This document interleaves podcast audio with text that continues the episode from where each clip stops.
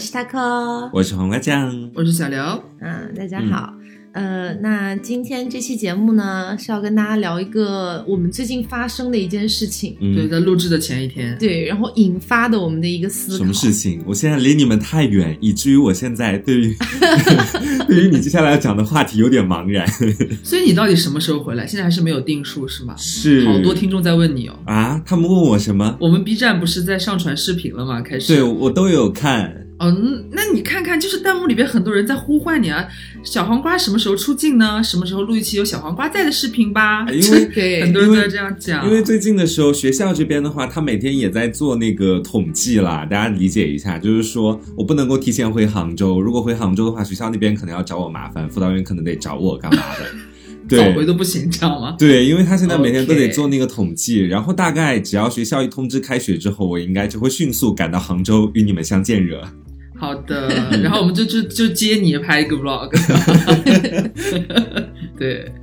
好，呃，那就是前几天的时候，哎，没有前几天，就就昨天嘛，昨天，对，录节目昨天。对，昨天发生的一件事情真的是挺令人发指的。事情是这样的，就是因为大仙回来了嘛，然后那天我们要出门，就出去遛遛弯儿，然后顺便拿个快递这样子。嗯，然后呢，就拿上了大仙两个月没有用的那一把家门钥匙和门禁卡和门禁卡。嗯然后我们那个门禁卡是开小区的那种单元楼的嘛，嗯那种门禁卡。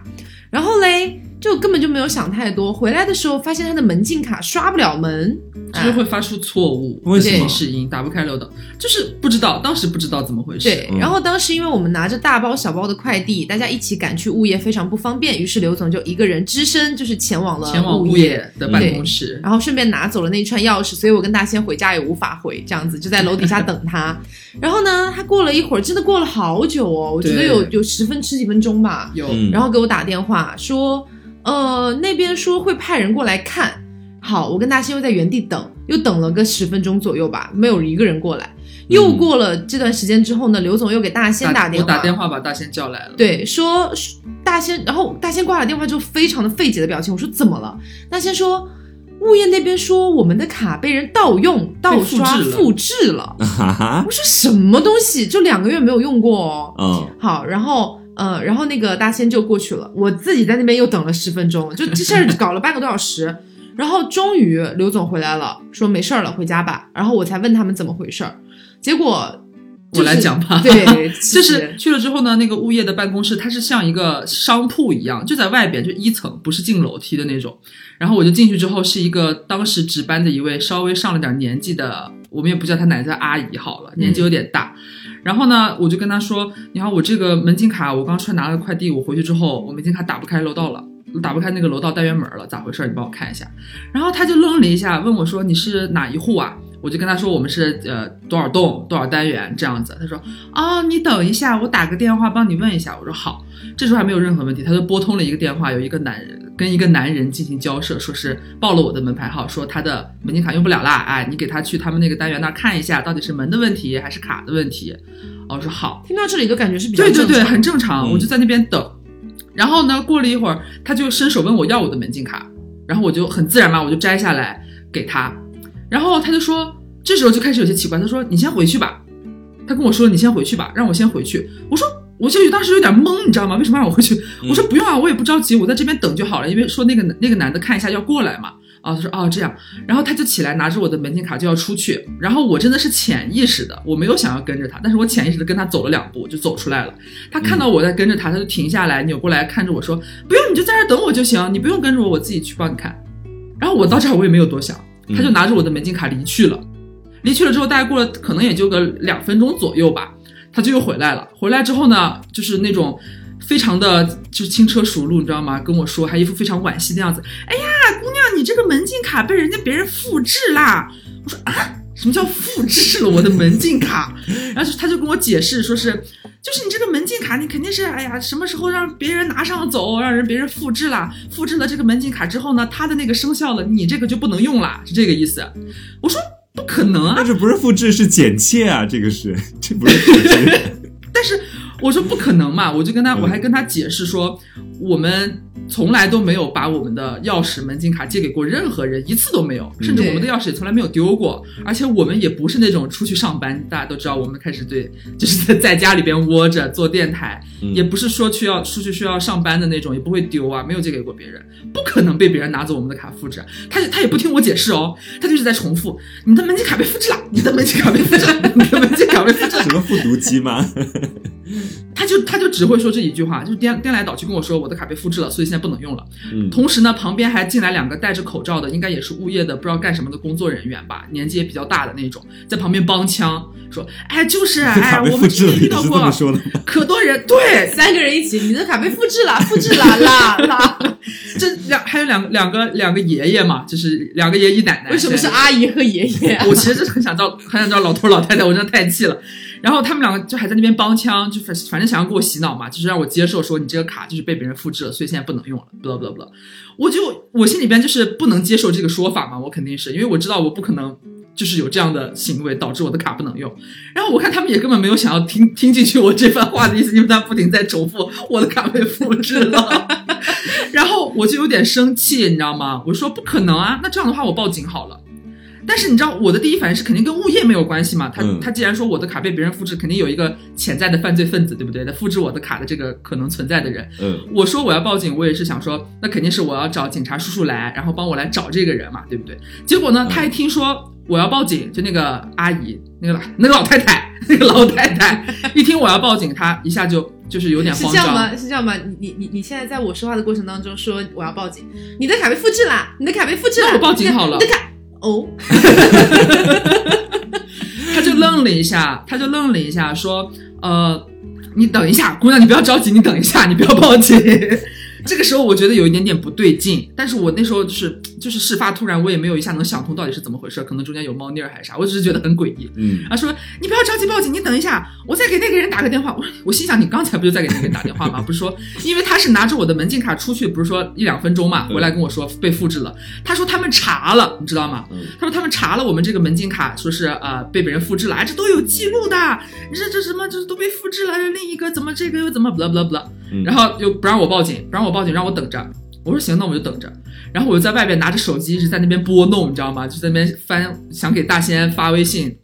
然后他可能是害怕我在拨号吧，拨幺幺零吧。然后他在里边一边打电话，就一边拨号，然后在里边站着，然后冲我外面伸手：“姑娘，你进来，你进来。”他还不让我在外边，想让我进去，怕我在外面打幺幺零吧，大概是。你进来，我我也我当做没听见，我在外面站着。然后过了一会儿呢，他打电话叫那个男的终于来了。嗯是我们最一开始来这个小区住办门禁卡的时候，我就记得的那个人。后来我们也打电话，其实跟那个人挺熟的了。嗯他甚至看到我们都知道我们是哪个单元哪哪一户的对。嗯然后他一看到我，他就很诧异，你知道吗？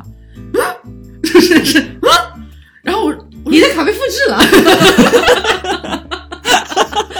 然后他就他就跟我说：“你多少多少多少多少兆？”我说：“对呀、我我以为我终于等来一个就是明事理的人，觉得不可能的嘛，因为多少多少周啊？你的卡被复制了，没完了是吧？就是我以为他终于反应过来，因为他这么长时间从我就是年后回来之后，他见过我好多次了嘛。然后呢，他就跟我说：“你这几天都在用吗？”就是一副很诧异的那种语气。我说：“对呀，我就是刚刚出来拿个快递，然后我回去，我现在开不了门了，我回不了家了。”然后他就他，因为他还是长了个心眼儿，他怕跟他们讲说这个卡放在家里两个月没用，嗯他们可能又要扯出一些东西来。但是那个卡确实是在家里面两个月就没有没有用过那个卡，对，因为我们是三个人，我们当时办了三张，每个人都有一个。嗯然后是吗？对啊，只是只是你从来不用而已，就是 我的那个卡在哪里啊在的在的，就是我和大仙一人一张，一般都是用也是我的那个卡被复制了，反正就是我们一直可能都是用的我那个，结果那天出门就拿的大仙的，嗯，然后结果就不能用了嘛。然后他就在那帮在那翻，开始翻那些表表，好像要查我们到底是呃哪一天好不容易找到了，我们是什么什么时候办。那个老太太还在旁边，哎呀，他的卡就是被复制了。然后那个那个那个那个老头就说：“你闭嘴，你闭嘴，不是不是，你不要瞎说。”然后就让他闭嘴。然后呢，呃，我就说这不行，这不行。然后这时候大仙过来了，然后就我们两个人五大三粗的，你知道吗？站在那个里边，可能有一些威慑力了吧。然后他就说，呃，我拿你的卡再去看一下。因为大仙这次就是呃放完假回来两个月不见，真的是又胖了一圈，啊哈又壮又壮 又壮了一圈，哦，又壮了一圈，对，好好。好就我那天我那天跟他讲，我说大仙，我看你的背影，你已经从苏烈直线马上要飙升到张飞了，你知道吗？是开大后的张飞吗？是，那倒也不至于吧，开大之后的张飞，然后我接着讲嘛，然后就后来大仙也过来嘛，不是我们两个人在那边，那个人呢就又拿着我们的卡出去了。然后这时候因为 这么长时间过去了，他可还一个人独自等在 就是单元楼外边，我就说让大仙先回去。我真的很惨，又很冷，我穿的又很少。对，就让他先回去，因为就是期间有同一单元的打开那个门了，我就说把钥匙你们先拿上去，他再过来，他就大仙就气势汹汹的说：“那你在在这边等我，我马上就回来。”我说好，你觉得好像哦，因为大大仙有时候说话也是会结巴的。对他他怕我吃亏，他就他就赶紧回去了。然后这时候那个拿着我们卡又出去了一趟，那个男的又回来了，然后他给我卡就说：“好了，可以用了。”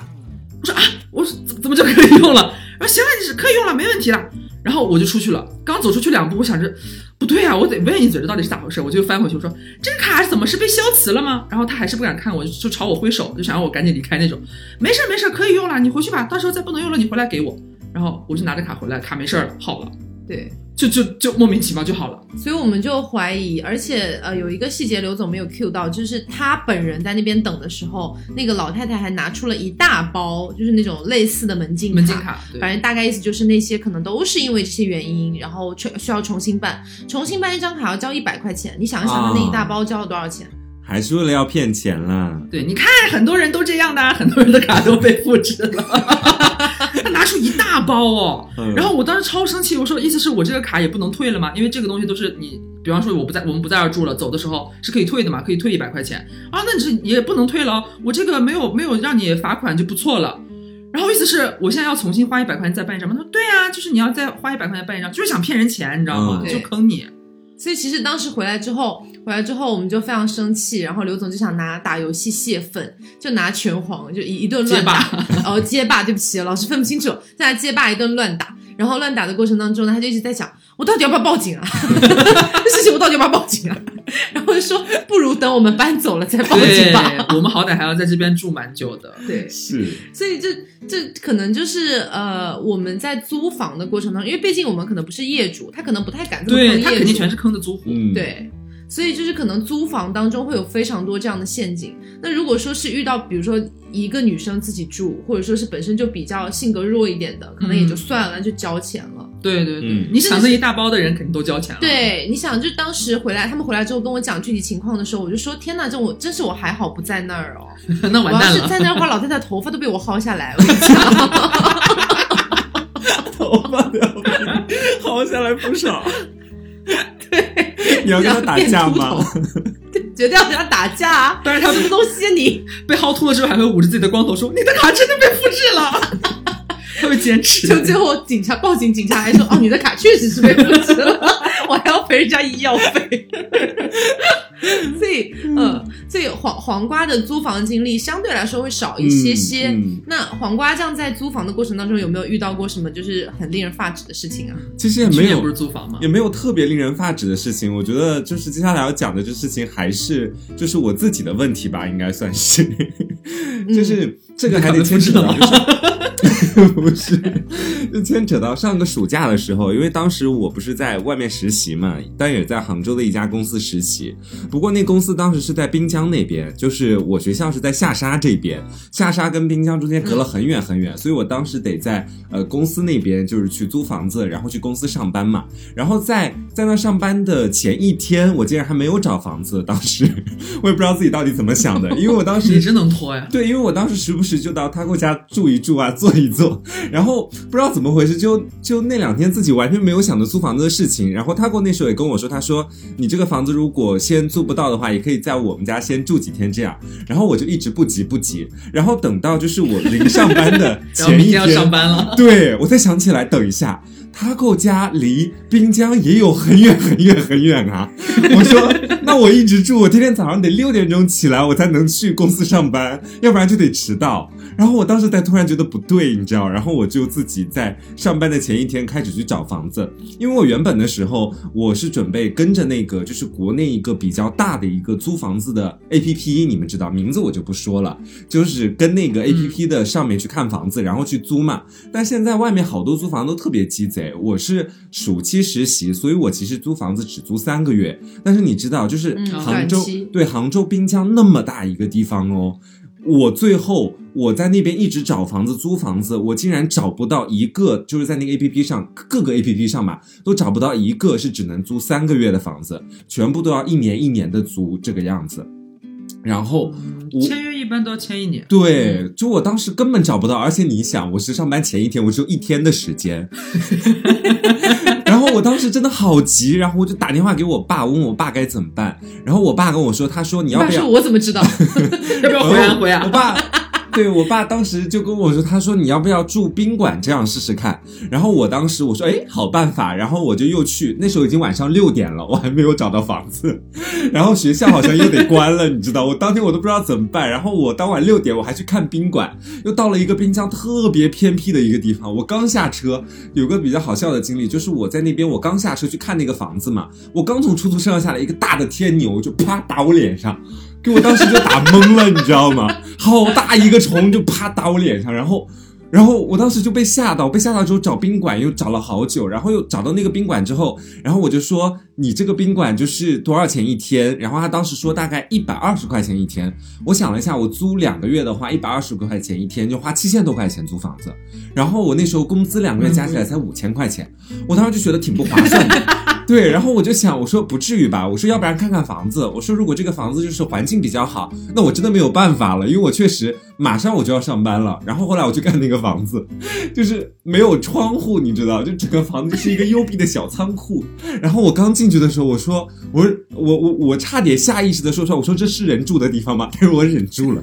我没有说出来。我说好好好，我知道了。然后我就又走了。然后那个时候时间已经来到了晚上的八点钟，八点钟的时候，然后你知道我这时候在杭在杭州住过的朋友一定知道棚布这个地方，就它是火车东站的旁边，但是离滨江大概也有两个小时的一到两个小时的车程。我当时莫名其妙我就到了棚布去了，到了棚布，然后我就打电话给那个我当时租房 APP 上的我认识的一个管家，你知道，他们真的好多管家哦，就是你只要看一间房子，平台就会推一个管家给你，然后那管家就会加你微信，我已经加了大概五六个管家了，我就当时找到棚布，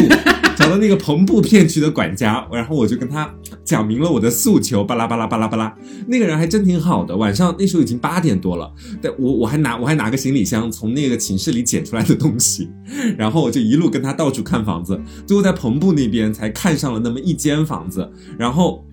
那个管家当时就跟我说，他说啊，你这个时间确实是有点晚了，因为当时已经大概要九十点了。他说我们晚上最晚不能超过十点钟，就是呃不能超过大概九点半钟去看房子，因为我当时那个房子是合租房，就如果我去的话会打扰到别的租户的休息。然后我他当时的意思就是不想带我看嘛，因为他觉得说这样的话怕他自己被投诉。然后我当时我我我心里寻思啊，我还有我还有一点小机灵小聪明，我在想啊是不是怕我不租，就今晚的话就是直接带我去，然后我又不租，他自己挺亏的，而且他他上班时间也差不多了这样。然后我当时我就想就假情假意在那里嘟囔，我说我说哎呀这可怎么办？我说我今我今晚住不了学校，我今晚肯定要租房子，哎呀。这可怎么办？然后他那边他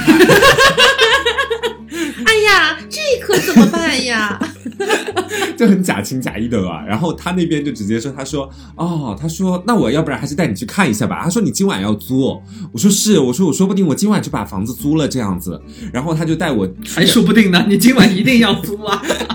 就今晚，然后他当晚就带我先去看了一间房，看了一间房之后，然后我就跟我爸开始打视频电话，就叽里呱啦开始介绍那间房子。我我跟我爸就像那个房子的导购一样，然后我爸说要不再看一间，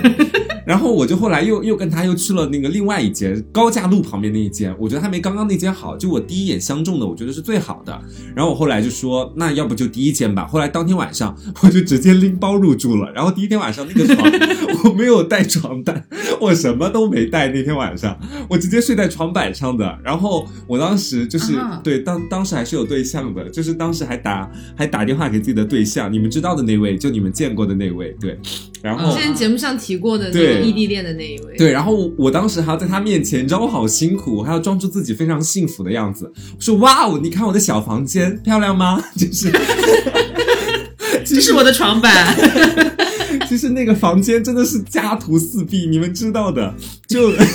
真的是家徒四壁。就除了那个自己那个，就那个公司，他们其实对样板房还是要稍微装修一下，就两三个壁画挂在墙上，其他真的就是白墙这个样子。然后他当时真的有点看不下去，他说你要不然买个枕头吧。然后我当晚又在那个外卖上下单，花了一百多块钱买了个枕头，你知道。然后当晚就在那里。就是幸福，但是又心酸的，就是就就这样入眠的睡了一个晚上。那其实说坑我也没有被他们坑到啦，但是确实是我自己有点作，是我自己坑了自己了。所以就是黄瓜这个还算好啦。嗯，嗯嗯，但是其实我们有遇到过一些黑中介，啊，对我有遇到黑中介。要不先说我的那个，好，我的那个会比较简短一点，就是因为呃之前艺考的时候，然后要在某一个地方，然后租一个短期的，他专门有那种给艺考生住的那种短期的那种公寓，有点类似于 Airbnb 那种。嗯，对，然后呃那个房间这个哎，其实说到底它真的够不上就是所谓的民宿啊这种标准，你知道吗？它感觉就是专门弄了一个非常随便简陋的房间，嗯然后专门来租给这些学生的这样的感觉。然后当时我们是要在那边住两个星期，哦，蛮短的。对，两两个星期而已。嗯然后两个星期的时间里，你想当时我们合租的几个女生就是。嗯，可以说大家都是大小姐脾气，嗯，就根本没有人想要真的是在家里面做饭或者洗衣服干嘛的，都是带带好了很多的换洗衣服，直接拿回去然后妈妈洗这样子。嗯，对，然后当时呢，我们就住，然后住之前呢，那个所谓的中介他一句话都没有跟我们讲过，说这里面什么东西不可以用或者什么东西可以用之类的，从来没有讲过，就说是反正住下来就 OK，然后有两三个房间我们分开住，嗯。然后等到两个星期马上要走的时候，联系房东要来退押金，然后那个、呃、不是房东哦，那个中介，那个中介要来退押金，中介来的时候就开始检查。就开始大肆检查房间里面的所有东西，说我们有做饭的痕迹，说我们有洗洗那个洗用洗衣机的痕迹，然后还说我们把它洗衣机用坏了。其实你们根本没用过。我们根本没有一个人在用洗衣机，好吗？就他那个洗衣机脏的要死，你想想，都是一群就是大小姐，对，嗯谁会去用他那个破烂洗衣机啊？要不是不行的话，谁想住在这里啊？然后就我们都很崩溃，我们说我们真的没有用过。他说，但他说就是你看，他把那水管拎起来，说还有水，我怎么知道水哪来的啊？他就说一直在里边的。，对，他就说我们，他就说我们用了，然后说我们把他洗衣机弄坏，然后说还有做饭的痕迹要我们打扫什么什么的。然后我，然后呃，反正就是我们就就跟他扯皮，嗯然后反正他最后大概意思就是呃，那押金可以先退一些，然后剩下几百块，然后好像是我们要打扫干净，他会再退给我们，他会再过来检查。哎呦喂，对，然后我们就想，反正都大大家都大小姐啊，谁在乎那几百块啊？然后我们也我们也没有打扫，因为我们真的气不过，你知道吗？就是根本就没有做得下，就想坑你钱。对，然后想要坑你，就是帮他把东西弄好，好像还要赔他洗衣机什么的。嗯，让你帮他打扫。对，然后我们就直接点了外卖，就是点了很多乱七八糟的东西，就各种酱汁啊、什么可乐啊之类的，直接甩在他地上，然后甚至墙上也甩了一点，不好意思哦，嗯这是大小姐，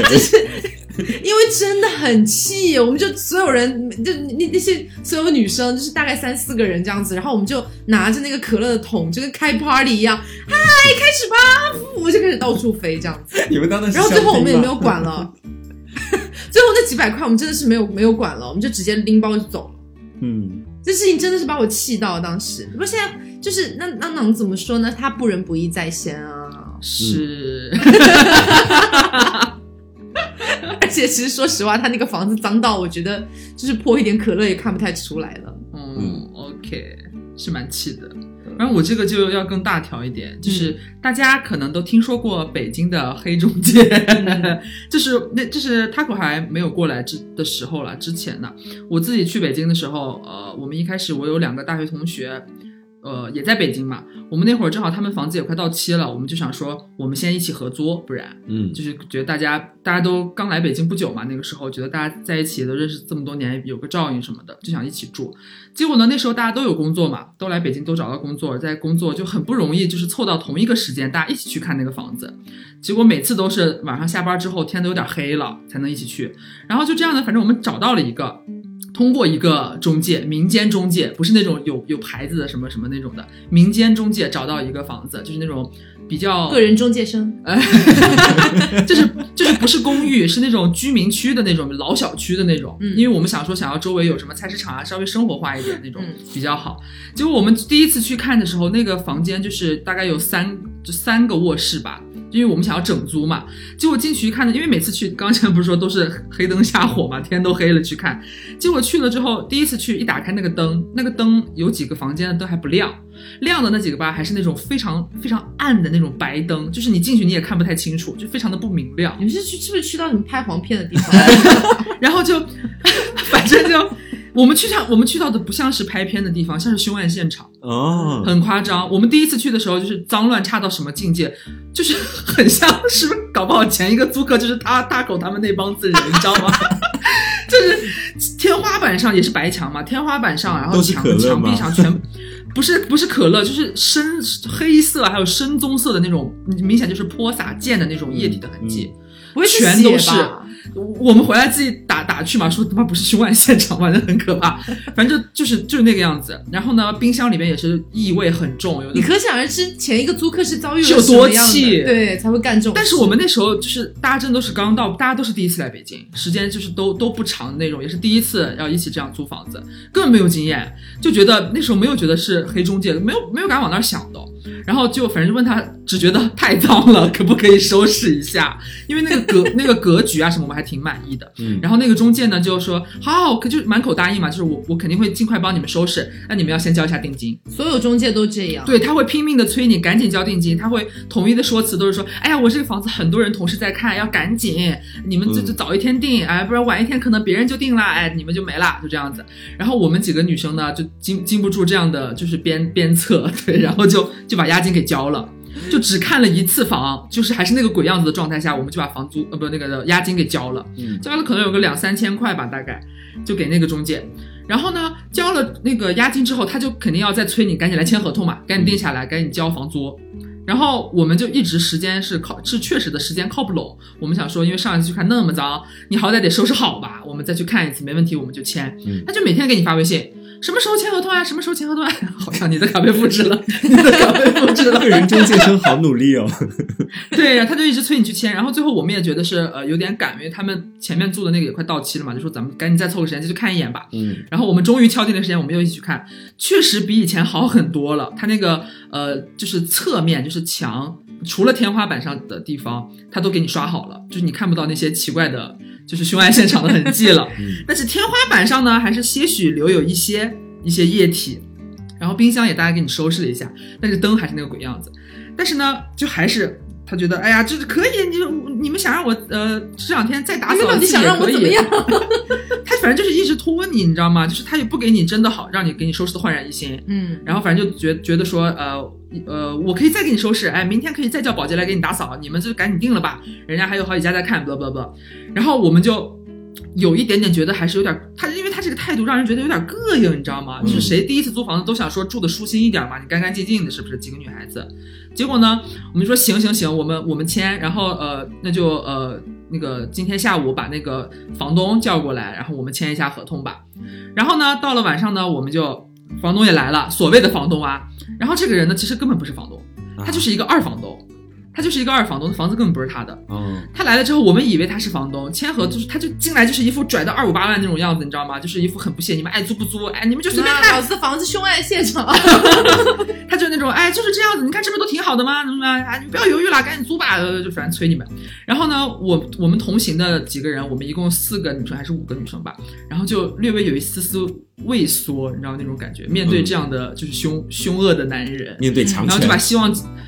把希望寄托在了我的身上，因为那时候我和因另一个为你好歹是个铁 T，，是啦，对，就是有一些荷尔蒙在这边，就是可以 压住。然后呢，我们就觉得我和另一个女生觉得有一点点不放心，还是。然后呢，我就多了个心眼儿，我就问那个所谓的房东说：“那个我们不是签合同吗？那个你身份证我们能看一下吗？”然后我们说着也把我们自己身份证拿出来嘛。嗯，然后那个所谓的房东呢，就也很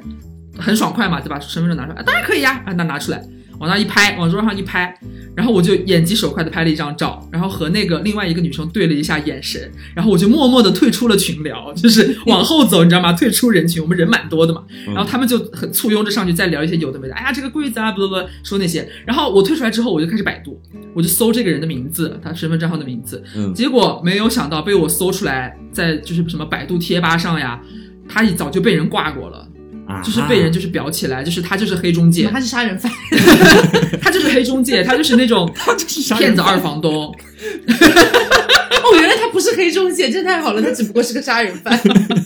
话不要乱讲，话不要乱讲。反正就是没有想到当下就是在那个现场就搜出来说他根本不是房东，他这个房子根本你就你不可以租，这样子是有问题的。嗯，然后呢，我当时就很慌张，你知道吗？就是你事实血淋淋的摆在你面前，然后我就赶紧抬头冲着刚刚我使眼色那个女生，我们俩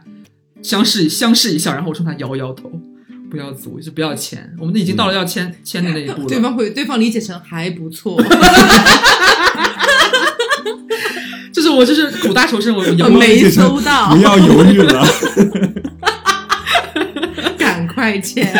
反正就是就是不要签嘛，我就跟他摇头示意说不敢签，不要犹豫算了了。然后他们他们领会的也很快，然后马上大家就开始演戏说，哎呀，我们觉得还是还是不太好，你看你这灯怎么怎么样，不不不，说还是算了吧，我们还是不租了。然后我们就说不租了，然后那个中介跟那个假房东。然后就有点骂骂咧咧，就是很不爽那种。哎，是浪费我时间，怎么怎么？哎，不租算了，走吧，走吧，走吧。然后就就就要就要走，押金也不退你们呢，就这个时候，就是我们还以为可以退押金，因为是因为押金是给了那个中介了，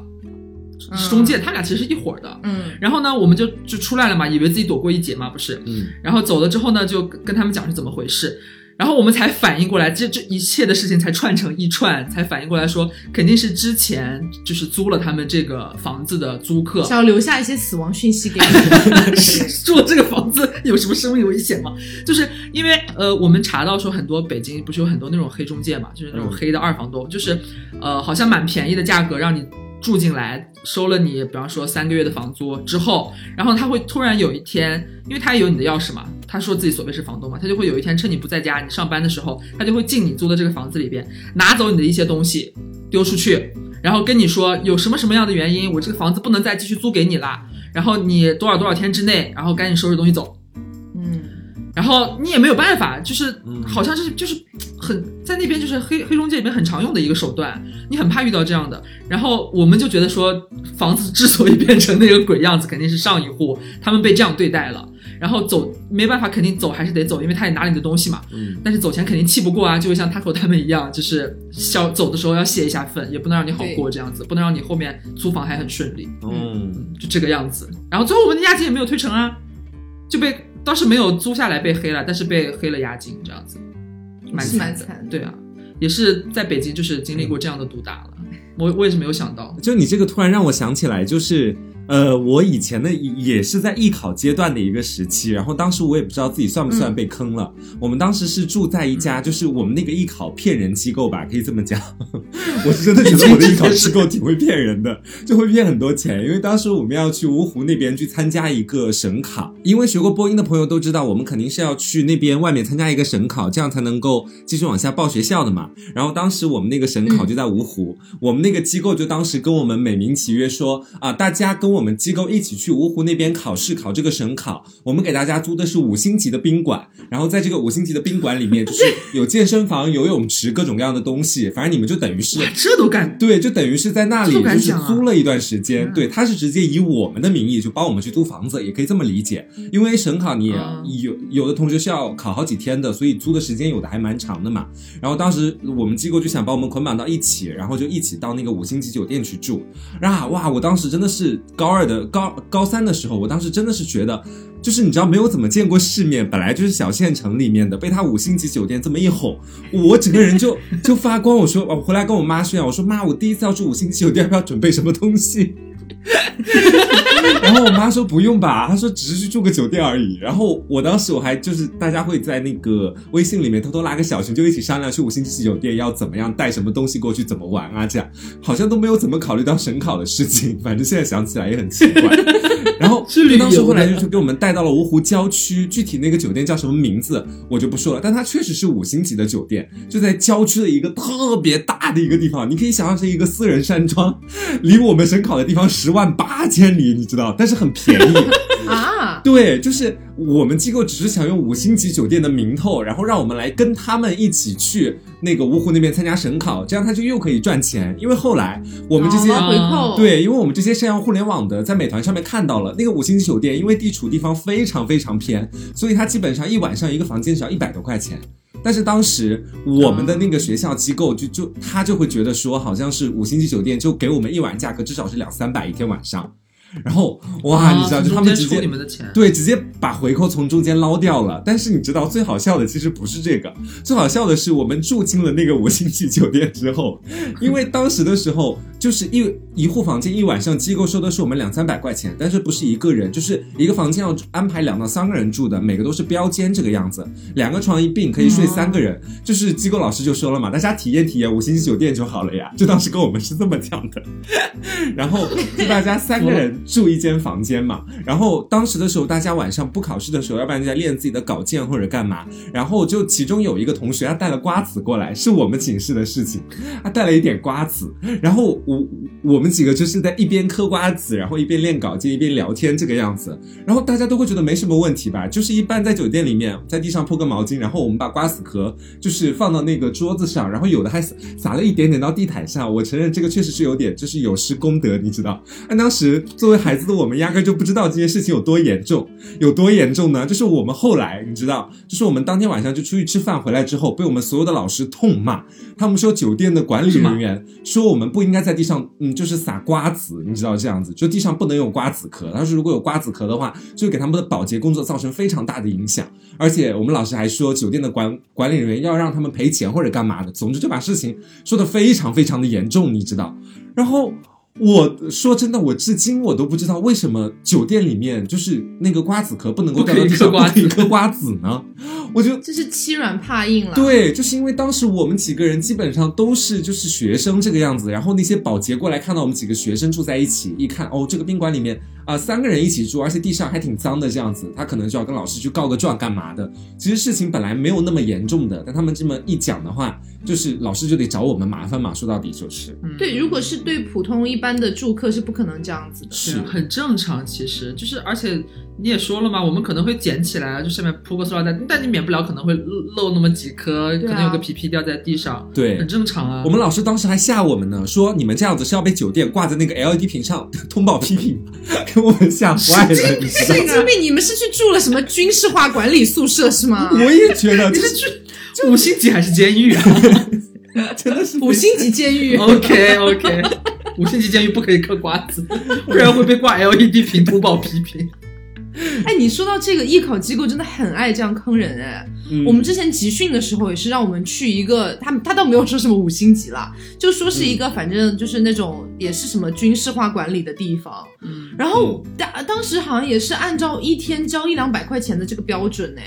嗯然后我们去就想说一天好像两两百，好像是两百多的标准，嗯去，然后他包吃，但是他包就是你想到也不应该不会差到什么地步去吧？一天两百多，通通啊对，起码也要普普通通吧。结果去了之后真的是铁板床哎，啊，就是那种铁板上下铁板床，一户住八个还是十个人？哦，对然后上下铺是吧？对，然后集体集体就是那叫什么浴室，就是洗澡都是一起的，然后吃东西也是只有那种军事化大食堂，哦，就真的很令人这还一晚上一晚两三百的，我的天！对，真的是绝望，而且这个租房真是不咋地。而且就是哦，说到这里讲一个稍微讲一个题外话，马上切回来哈。那题外话就是我们之前在重庆的时候有一家艺考机构，就如果有重庆的艺考生，你可以来私聊我，我会告诉你是哪家艺考机构。他真的太夸张，他就真的是曝光。我今天就曝光这件事。我们艺考之前，我们那个艺考培训机构的老师跟我们讲，可以买合格证。啊啊就跟我们讲，直接明面跟我们讲可以买合格证，然后说，比如说，这这船可能是六万，中船可能十万，什么什么的，哦就跟我们讲，就标价，就是家长说，就是跟家长讲可以买这样子。然后，但他们实际上是怎么操作的呢？你也要去考那个学校，你不能说不考，他不是直接发给你的。嗯，如果说你考上了，拿到了合格证，他就不退你钱了。就但如果你没考上，他会把钱退给你，说他没买到，不说白了还是靠你自己啊。真的很夸张。啊但是但是有很多家长没有转过来这个弯儿，而且他们有的时候会就是那个语言呐、那个话术啊，会说的比较那个，所以很多人都被这样坑过钱。就实际上是你自己考上的，你自己考上他会算，其实是我帮你打通了，给你买到了，然后拿你的钱。嗯，哇这头发啊真！的很恶心。这也太奇怪了吧！他真的有什么事情都没做，然后还莫名其妙赚了很多钱，。白捞钱。对啊，反正你考上那退你，你要你没考上我退你，你考上我就拿钱，对，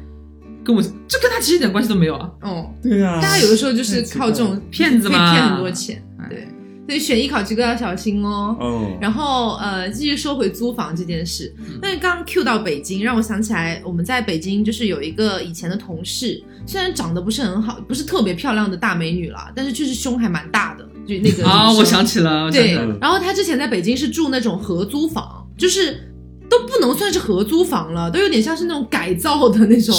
对，因为北京有非常非常多那种房子，就是可能本身它可能是三室，它给你扩充到什么五室六室都有可能。对，就客厅也给你加个什么隔挡啊，对然后就给你放上床，这也是一室这样子。对对，然后就是变成这样，然后呃，他当时就住在其中一户里面，然后像这种房子，它现在北京好像已经在整改了，就是因为消防特别不、特别有隐患这样子。对，然后但是呢，据他跟我们描述，说是当时他住在那边的时候，他的那个房东也住在自己的房子里，嗯，然后他的那个房东好像就是还有一点就是色情狂的意味，啊，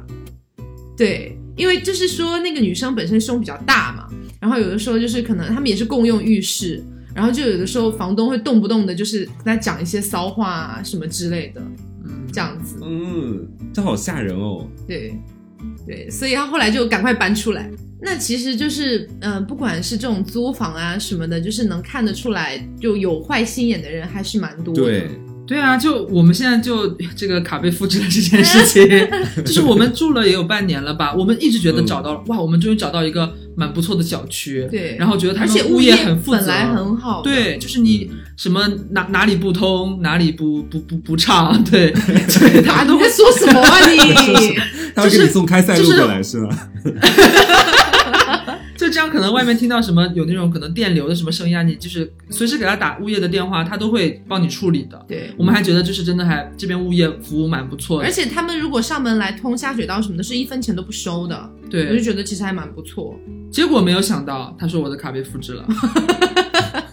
无语，我真无语。哎，我跟你们说个，蛮恐怖的事情哦，我突然想到是我朋友那边的，也是跟租房子相关的怎。么了？对，就我那个朋友，他嗯原本是跟别的朋友在一起租房子的嘛，然后他后来的时候是觉得，就是跟他同房的那个女生打游戏真的太吵了，太二次元了一点，你知道，就他有点受不了，每天晚上要睡觉干嘛的，然后他就想要去，就是租到别的地方去，然后就当时自己一个人租租了一个一室一厅，就是一居室那一种嘛，然后他当时有邀请我去他们家玩，然后我一开始去怎么了？结果晚上还是能听到打打游戏的声音是吗？是幻听了是吧？不是鬼故事。就是事情是这样子的，就是一开始我去玩了几次，后来我时不时我就会去玩，因为离我们学校也不是很远。然后有一天下午我过去的时候呢，他说。他说：“我发现了一件很恐怖的事情。”我说：“什么事情？就他们家突然多了很多餐巾纸。你知道这件事情，就当时对我而说，就他领着我去看，在客厅的桌子上有餐巾纸，上面还有灰尘。然后呢，卫生间里面也有餐巾纸。然后我其实也有被吓到，因为他这个人，他其实他是上海、杭州两边跑的，他公司在上海那边，时不时往上海那边去赶。然后呢，他经常会可能一两天不在家这个样子。他是因为周六周日不在，然后刚好周一回来上课，回来之后发现为什么家里好多餐巾纸这个样子，给他吓到了。而且有的餐巾纸黏糊糊的，我当时你知道，作为一个、作为一个曾经的两性主播，做一个零，对，不是。啊就是我就跟他讲，我说会不会是嗯你知道的那个东西，然后他说他已经扔掉了但。所以你你说的，你说这个朋友是女生，对我也无从考证，就是你知道，哦我也我也没有办法，就是就是帮他评判那个餐巾纸到底是个什么东西。然后呢，闻闻看啊你。舔一舔就知道了。他说他已经扔掉了吧？不是，真的是，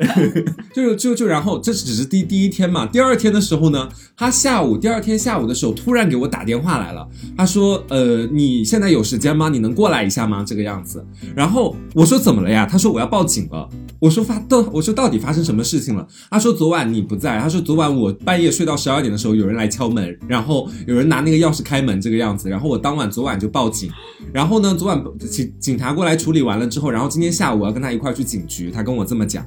我当时我整个人我就懵了，我说到底是怎么回事？然后后来他下午去了一趟警察局，他出来跟我把事情讲了一遍，他说大致的事情是这个样子的，就是那个房子同样的就跟你们前面说的一样，就是租给他房子的呢也不算是一个严格意义上的好中介，只是一个中介练习生，你知道，就是一个普普通通的中介练习生，就是那个人是就就是他可以理解为黑中介吧。他在租给他之后呢，他竟然还带别的人过来看房，就是因为那个中介知道他可能时不时的不在，你知道，就是因为他当时就是中介有私下就问他，那租房之前就问他，就说你这个房子租了的话，你是学生吗？就是就各种各样的探底细或者干嘛的。我那个同学也相对来说比较老实，他有的时候就会说，呃，就就会说自己隔。那个隔三差五的会不在，然后前面那个桌子上的餐巾纸啊，什么是别人过来看房擦那个桌子，然后有的时候去看一下什么留在房间里面的，然后在他对在他跟那个人签约的时候，那个房子竟然还有另外一个女的也签了那个房子，非常非常魔幻吧。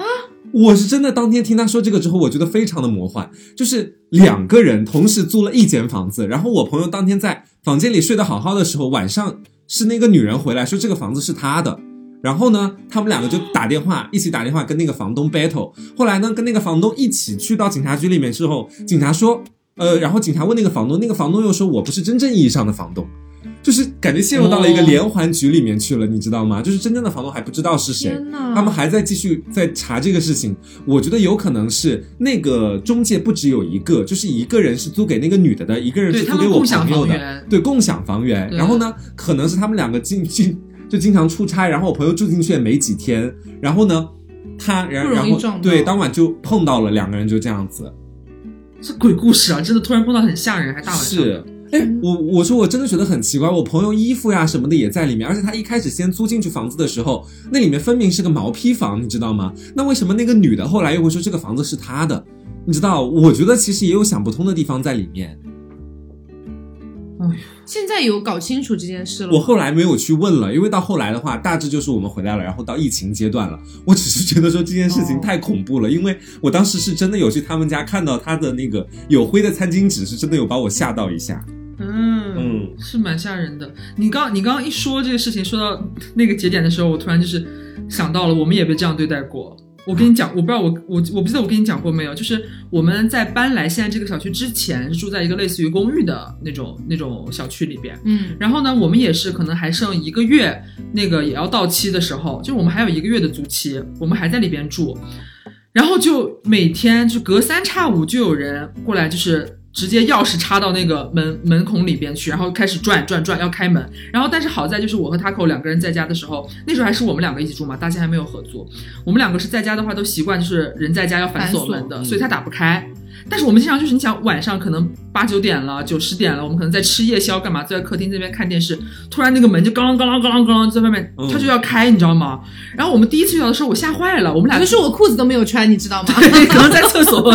干嘛的，在上厕所，然后突然就门就响，就要有人要开门，但你也听不到讲话的声音，就很慌。第一次遇到的时候吓死了，噤声，然后也不敢开门，然后我们那个门还没有猫眼，你也不知道外面发生了什么，对，所以前两次就那么模糊的过去了，因为你当时也不敢开门啊你。嗯然后后来结果有一次遇到一次，也是晚上，我们那天晚上在吃麻辣小龙虾，好像点的外卖，然后突然又听到那个门咯啷咯啷，就是钥匙插进来，在那边转，要打开门，同时呢还听到有人有个男的的声音在门外说，反正就是模模糊糊就是在介绍房子吧，他就是带人来看房了。嗯。他也是中介，他带人来看房了，然后他就发现打不开嘛，因为我们反锁了嘛，不是？然后我听出来是中介来带人开开房，我就把那个反锁打开，然后我先没有开门，我说我说谁呀？我在门里面喊我说谁呀？然后他在外面很诧异，哎，有人住的吗？我说当然有人住啊，你大晚上你怎么带人过来看房？你你们共享房源，你不知道现在这户还有人在住吗？然后他说哦，对不起，对不起，对不起，然后人就走了。然后又隔了大概又隔了一天吧，然后又来了，就是不同的人哦，不同的人又来带来看房了。嗯然后我就生气了，我打开门说你们到底要干嘛？然后他就很诧异，打开门不是看到我们就穿着睡衣吗？就是很居家，还在这边生活的样子。嗯，他们就是来看的租客也很诧异，然后中介也很诧异，都是一副以为这里已经是就是已经没有在租，现在是空房的感觉了。嗯，哦，现在还有人在住，我说当然有人在住，你们搞什么东西啊？然后我就很生气嘛，人但他们也是道了歉之后离开，我就开始找我们那个中介，我说到底怎么回事？最近怎么老是有人过来说是来看房，大晚上的还都不是早上。那倒 那倒是没有，然后他就说哦，可能是呃，他们每一个这种要往出租的房子快到期，比方说还有一个月，还剩半个月的时候，嗯他们这个房子就会挂到他们那个系统里面去，就那一片的中介都是哦资源互通的嘛。哦对他就会觉得说，就是大家都会收到这个消息说，这个房子啊马上可能就没人租了，还有一个月半个月到期，然后他们就会开始把这个房源的信息往外发，有人要来看的话，他就会带来。但他们从来就没有征求过可能还住在那里的人的意见，就同不同意现在带人过来。对，就莫名其妙，天天晚上被人敲门，哎，好奇怪，都是晚上来，莫名其妙真的是，嗯，我也觉得，就很气。嗯而且就前段时间不是刚搬到这边来的时候，嗯，都已经住了快一个月了吧？刘总才跟我讲了一件事情，就是你洗澡的时候、哦那个窗户的事情。对，啊，我记得，我记得，。嗯，嗯就是我我们那个我们现在租的，就是现在住的这个房子了。他是进来之后，是我和他会住的这个房间是有独卫的，嗯然后但是独卫呢，它那个里边是没有那个排风扇的，嗯它只是在浴室那个墙的上边有一个窗户，很小的一个窗户，就是左右开合的那一种。然后我第一次进来的时候我没注意，直到就是我们那一次住进来，我第一次要洗澡的时候，我看到它，我觉得心里边有点怪怪的，因为那个窗户外面就是就是外面的楼道，嗯你知道吗？啊就是你你外边，对，就是你要洗澡的那个窗户下面，实际上就是相当于你人要回家来站在门口开门的那个地方。但实际上我有测试过，就是如果人站在楼道里，除非他有两三米高啦，就是或者踩个什么东西，对，一般来说他是看不到什么东西，哪怕是走到一个，比如说走到楼在楼上的拐角，往对对对去看用用角度看，其实也很难看到，他刚好就看不到的，其实是。嗯，就反正是呃，可能也会看到了，因为我有试验过，就是，但是因为呢，就是我那个洗澡时候，我觉得心里还是有点毛毛的嘛，觉得很诡异。然后我先把它关上，然后呃，呃我一开始没注意，对对对，然后我是洗到半中间的时候，然后那个窗户开了个缝儿，我不知道，啊我第一次洗的时候我没有注意到，不是一开它本来就开了个缝儿，本来就开了个缝儿。然后我突然我，然后我洗着洗着，然后突然听到我的头顶上咔的一声，然后我一抬头，然后那只手刚撤出来，刚刚撤走，然后我的那个窗户的那个缝儿开的稍微大了一点，变得，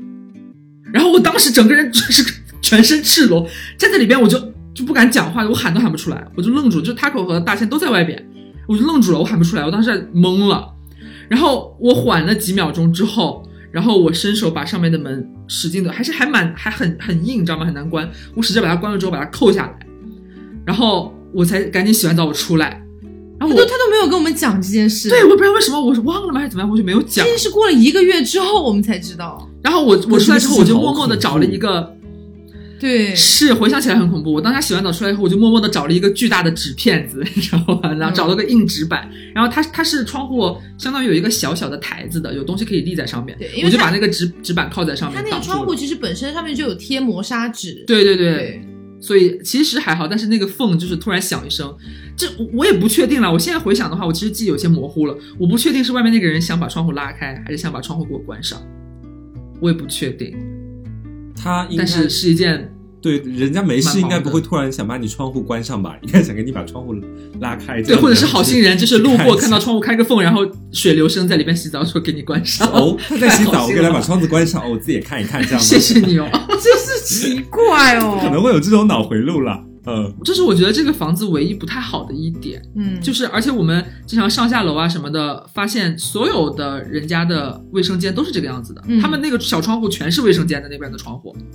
就是洗澡那块儿，大家都是你能看到有不同的，有人是在那边搭了窗帘，有人是贴了什么胶带纸，有人是立了什么什么东西之类挡住，反正大家都是这样。肯定得挡住啊，不然的话，真的给一些别有用心的人利用的话，就会很麻烦，而且也会被吓到。对啊，这就是也是租房的问题嘛，就是说可能当时我们看这格局啊什么的，各方面都很好，其实没有看得很仔细。对，有一些小细节根本没有看到。对，根本就没有发现说这个 独卫这边，只说哇这个房间真棒，还有独立卫生间也真好真好，就没有发现上面其实没有换气扇，只有那样一个窗户。那今天也跟大家聊了这么多，呃，就是分享一下我们自己的一些租房的经历。对，那其中也不乏有一些是可能被迫就是租房的一些经历。对，那惨痛。对，惨痛。然后，呃，最后其实想作为就是可能租过那么几次房的人，或者说被坑过的人，对，然后给一些就是可能刚开始要租房。还没有什么太多经验的朋友，一些小小的建议吧，就是去租房的话，要首先注意什么，然后避开什么。嗯，就是呃，我个人觉得，第一个是，如果你经济条件允许，你能够找到一些就是比较知名的一些这种小区啊之类的。呃，我是我是说中介，我对我是说中介，对。然后他是那种比较靠谱的，我觉得就还 OK。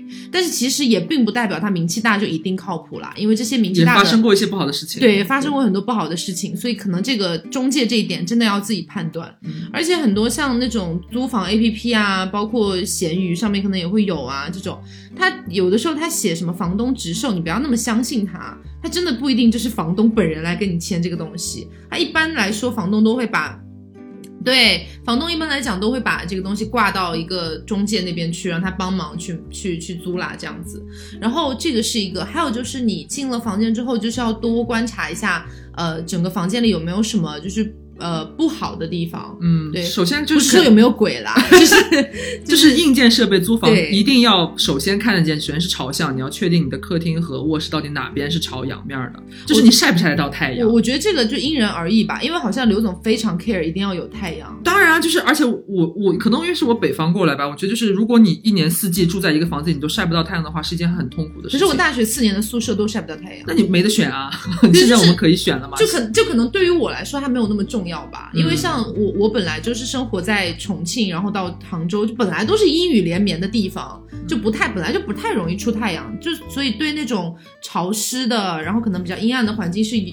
说起来好可怜的，你已经习以为常，对，习以为常，也就没有那么在追求。反正就是 care 的话，你需要看一下朝向的问题，朝南朝北。对，然后还有就是你水龙头。然后就是各种管道了，就是水龙头的水流，然后还有卫生间的马桶，还有洗澡间的那个那个淋浴的那个，你都要看一下。就是我觉得是最基本的东西。嗯，还有一些柜子啊，拉开看一下，看有些柜子是不是坏掉啊什么之类的。对，在签之签之前要跟他讲清楚，哪些地方不就是在你入住之前就不对的、不好的，你要让他该换还是干嘛的？不然到时候如果你要退租的话，搞不好就会说是你弄坏的。对，然后你到时候也百口莫辩。对，因为这一般这种你租房子的话，好多基本上都是会在你入住的时候，他会先清算你房子里边有多少东西，什么几个电视啊，几个这几个那。你退租的时候，他要一一检查，有问题他就要找你。对，嗯，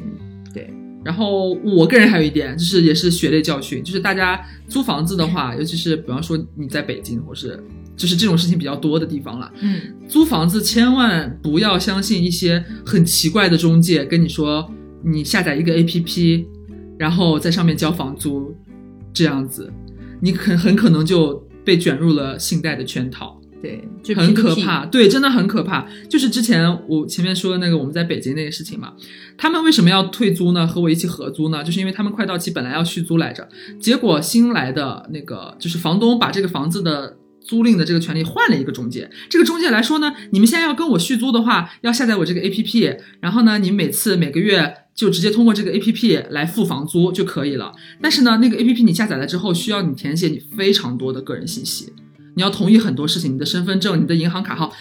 然后你就会不知不觉中，你才可能有一天醒悟，你才会发现，你以为你是每个月在交房租，实际上你已经是在每个月在还贷了。就你实际上他会对他，你下载那个 A P P 同意了各种东西，注册干嘛干嘛的，就是你实际上已经在欠钱了，你知道吗？他实际上以你的名义，你已经就是相当于贷了款或者之类的。你以为你是在交房租，这一个交款的行为，在那个 A P P 判别来就是你在还款，你知道吗？你有了外债了，我就这这个是一个蛮蛮可怕的事情，就是嗯比较需要特殊的注意一下了，就是不要相信这种，还是正规的，你该怎么转账交费啊，还是和房东怎么样、中介怎么样交费，不要太轻信这种东西。嗯。嗯然后，如果说你真的很不幸遇到了坏房东，或者说是坏中介，嗯遇到了这样的人的话，呃，一个是我觉得你可以有一定的报复行为啦，因为毕竟是别人不仁不义在先。站在我这个就是婊子的立场，我就觉得 就是一定要报复回去啊，凭什么被他们欺负啊？这种感觉。然后这个除了这个之外，我是建议，如果大家被一些中介坑了，或者被一些类似的人坑了之后，真的可以在网上发布一下这些人的消息，对，就会像以防帮到我对，以防下一个人被骗这样子。就是你还是可以帮到一些了，确实可以。嗯。然后还是如果可以报警的话，其实警察有像黄瓜刚刚讲的那个例子，是那种这种纠纷很可怕，你真的要报警的。嗯，我是说真的，就是可能有很多小朋友哈，在小时候留下了一些不太好的印象，就小很多家长会在小时候就说，如果你不乖，警察叔叔就来抓你走。警察这样的话说做什么？所以就是有很多人对于报警这件事情是非常害怕的，有点抵触。对，有点抵触，会觉得搞不好会给自己惹麻烦。但是你真的不要这么想，就是只要你这个事情是合情合理的，你不是莫名其妙的去找人家警察帮忙，你这个事情真的是合理，你需要有一个帮助的话，嗯你打人家电话，他们很快就会到，真的很快就会到。哪怕是你大晚上打，他们也会出警。然后来了之后就开始给你调查，就是呃，比如说录你的口供啊，然后看看你就是损失了一些什么东西啊，然后开始给你立案调查。就你不要你不要觉得说好像报警是好像对自己会有一个什么损害这种感觉不。可能，人家本来就是来帮你忙的。嗯，而且很多人会觉得没用啊，或者怎么样，就是。呃，不要所有事情都那么消极了。嗯而且你当你的精神、呃、精神或者是你的经济受到了一些损失的时候，你还是该报警的时候，你还是需要报警的。就是对你你搞不好你是可以追回一些你的损失的钱财啊，或者你的利益啊这种东西的。所以不要有时候这种就是以前的这些小偏见太多了，就该报警的时候，你还是要寻求一下大家的帮助。对，反正你时不时就是留个心眼，留个证据，有了证据之后再去报警的话，也方便警察到时候能够更好的解决你的问题。因为其实这这一段时间我报了好几次警，也没有好几次啊，就两次吧，就两次。一个是因为我楼下的那个那个住户非要说我们在哦，对，这种楼上楼下也真的很恶心，租房里面。嗯，就是一般来说，可能比较新的公寓，它隔音可能会做得好一点。但是像我们这种居民楼小区，它可能比较偏老一点，它隔音就做得很差。然后所以有的时候，比如说你半夜你起来上个厕所，走两步这种声音，楼下他们都会说他们听到了，影响到他们睡觉。但是这就就是我日常生活啊，我能怎么办？我半夜想要上厕所，我憋着自己不去吗？我凭什么？然后就会遇到这样的事情，他们就会说我们半夜怎么怎么怎么怎么怎么怎么样，然后我就报警了。就因为他他说了太多次了，就后来已经到已经到我觉得已经在骚扰我了。然后我就后来打电话报警，然后人家警察说：“那你那我现在过来吗？”然后可是我说现在已经十一点多了，而且现在疫情期间其实就是也不太好对不太好。我说要不明天，结果明天的事情也就解也就解决了。我也打电话过去跟他们说不用了，很打很抱歉打扰了，这样他们说没事嗯这样子。然后还有一件事就是之前我们有一个听众有一点自杀的倾向。然后当时我也就是翻遍了他的朋友圈，然后找到他大概是哪个地方的，然后直接给那边的那个公安局打电话，然后人家警察也是出警了，去找到人了，这样子。嗯，对，所以我觉得就是就是该需要帮助的时候，你力所不能及的范围之外的，你你可能就要去找一下警察叔叔的一个帮助。警察叔叔说不定年纪比我还小。嗯，对，好，呃，那希望大家以后，因为我是觉得，除非你是白富美、富二代，好不好？你去到每个地方你都可以买一栋房子，除非你是这样的一个经济条件，那就不要管租房的事情了。但是如果说是就是普通的我们普通人来说的话，正常情况下，人生当中肯定会经历一部分的租房的经历。对对，所以就是希望你在未来租房的过程当中啊，能够从这期节目里面 get 到一些些啊，可能你以后租房要注意的一些地方，然后也希望你永永远不要遇到黑中介。对，就当我听听我们的故事就好啦，不要发生在你身上哦。嗯，呃，笑一笑就好了。好，那今天节目就是这样啦，希望你喜欢。好，我是 Taco，我是黄瓜酱，我是小刘，别着急，慢慢来拜拜拜拜拜。